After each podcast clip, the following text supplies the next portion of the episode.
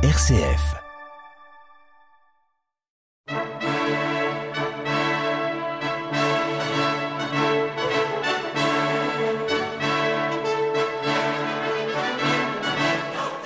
Charpentier ou philosophe, reine ou paysanne, pape ou bergère, ces hommes et ces femmes de toutes les époques et de toutes les nations ont agi pour le bien de l'humanité et pour la plus grande gloire de Dieu. Depuis 2000 ans, au travers de ces vies, une histoire s'écrit, celle de Dieu à l'œuvre dans le monde, celle de Dieu dans l'histoire, une histoire dont un chapitre vous est raconté par Laurent Verpoorten.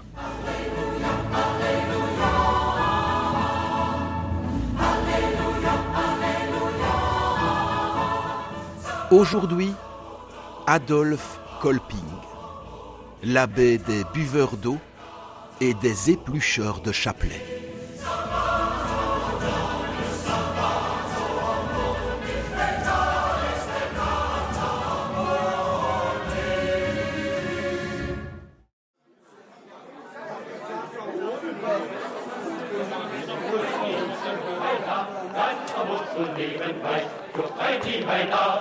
Les buveurs, accoudés au comptoir, lèvent la tête en souriant. Le patron de la brasserie, un gros homme débonnaire à la mine réjouie, se hâte de ranger les bouteilles trop précieuses au fin fond d'un placard. C'est qu'on entend au dehors l'un des chants qui résonnent du matin au soir dans les rues de Cologne en ce printemps 1848 où la révolution bat son plein par toute l'Allemagne.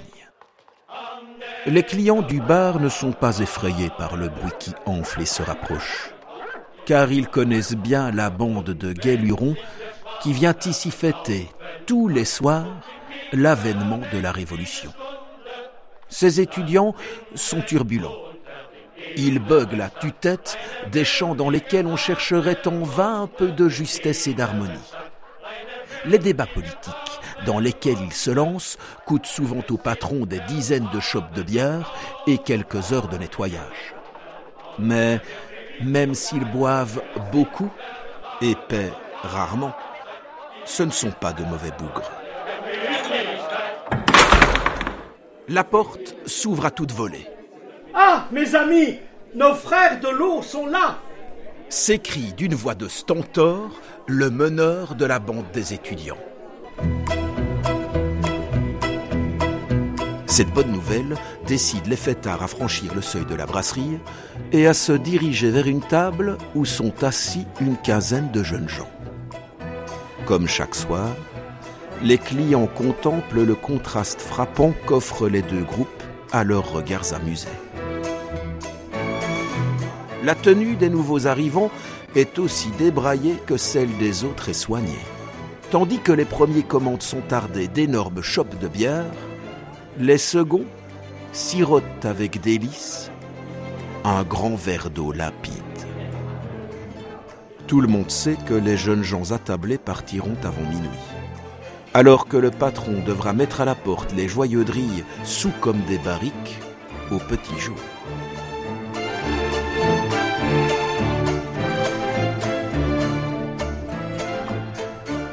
Les habitués de la brasserie ont une secrète préférence pour les frères de l'eau, qui ne sont jamais en reste dans les discussions, mais dont la bonne humeur constante est moins tapageuse que celle des nouveaux arrivants.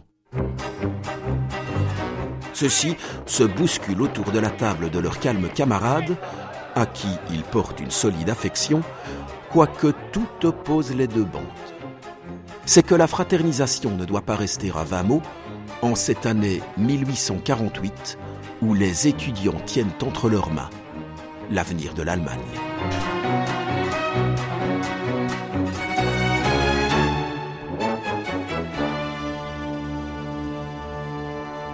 Alors, chers éplucheurs du rosaire, combien de chapelets aujourd'hui? Un seul, comme tous les jours, messieurs les révolutionnaires, répond gaiement l'un des dévots ainsi apostrophés le meneur des étudiants fait l'amour. Vous ne vous donnez pas beaucoup de mal, mes amis. Qu'en dit votre grand abbé Kolping Les éclats de rire fusent derrière lui. Ses camarades attrapent des chaises et s'y installent à califourchon. Le débat est ouvert. Et il s'annonce vif. Car s'il est une chose qui fait sortir de leur gonds les doux buveurs d'eau, c'est bien que l'on s'attaque aux prêtres qu'ils admirent tant.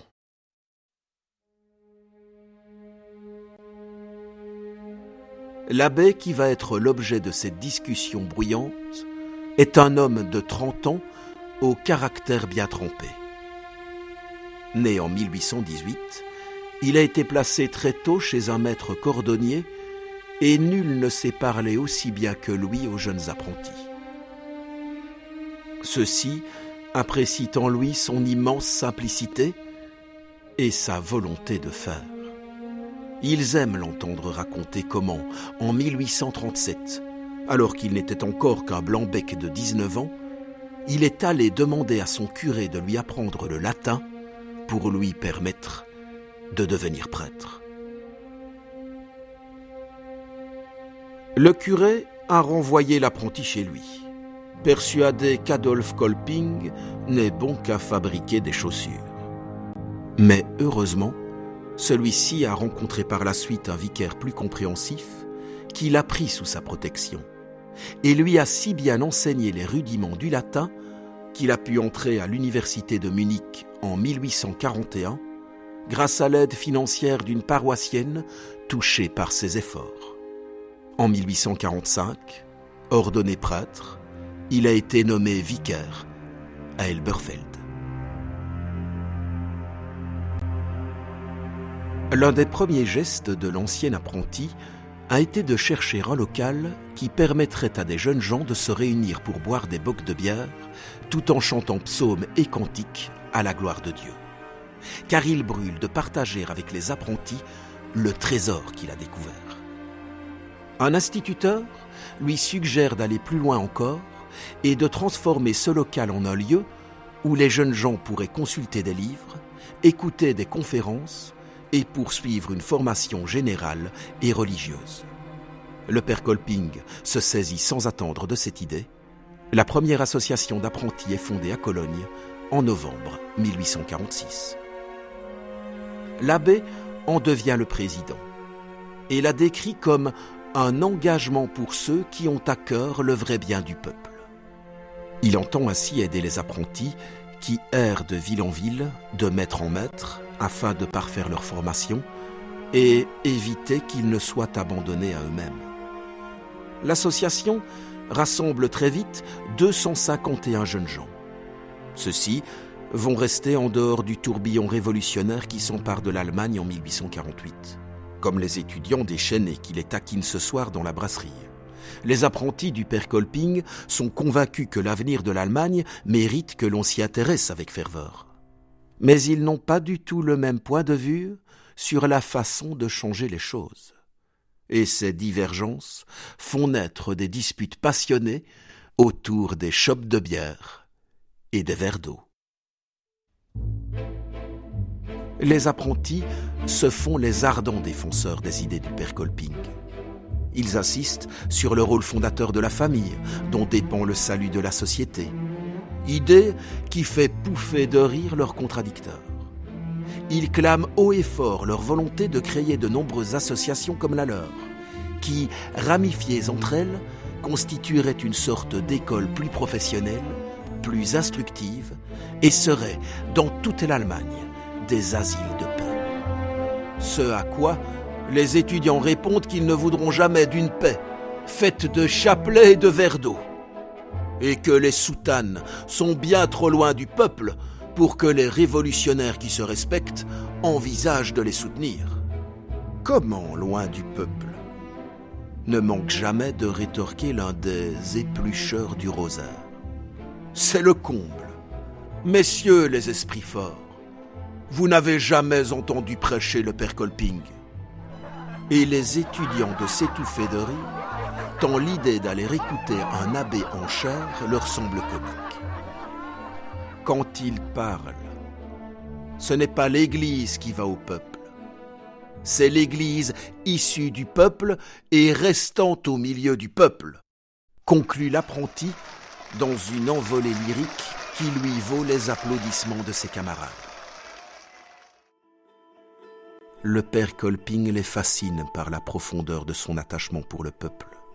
Il ne cesse d'inviter ses confrères à devenir des missionnaires, à créer des associations, à ouvrir largement les portes de leur presbytère et surtout à ne jamais oublier le peuple.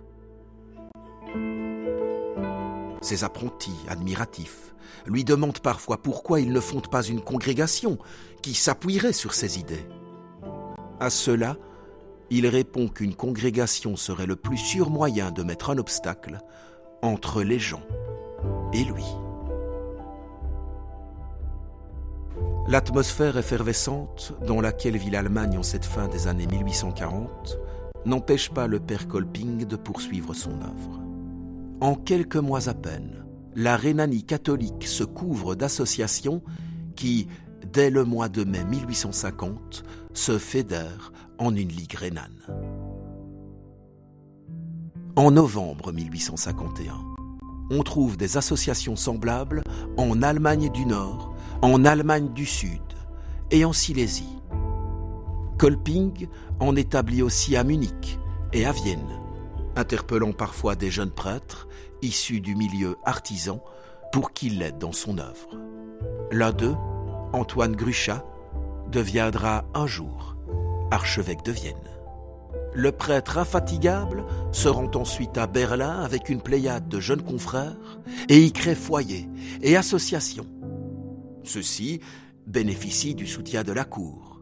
Et l'un des premiers à leur prodiguer ces encouragements n'est autre que le beau-frère de Karl Marx, le ministre von Westphalen. Encouragé par la manière chaleureuse dont le roi de Prusse soutient les associations, Kolping en fait des institutions diocésaines fédérées entre elles, qui ont pour but de promouvoir l'instruction des apprentis, mais aussi toute une forme de vie en société fondée sur la famille et sur la foi. Le fondateur de ces associations en devient une nouvelle fois le président général, un président qui n'a pourtant qu'une seule recommandation à faire à ses confrères. Écoutez et conseillez les jeunes gens auxquels ils ont affaire. Quand il meurt en 1865, on ne compte pas moins de 418 associations rassemblant dans le travail et dans la foi près de 25 000 membres.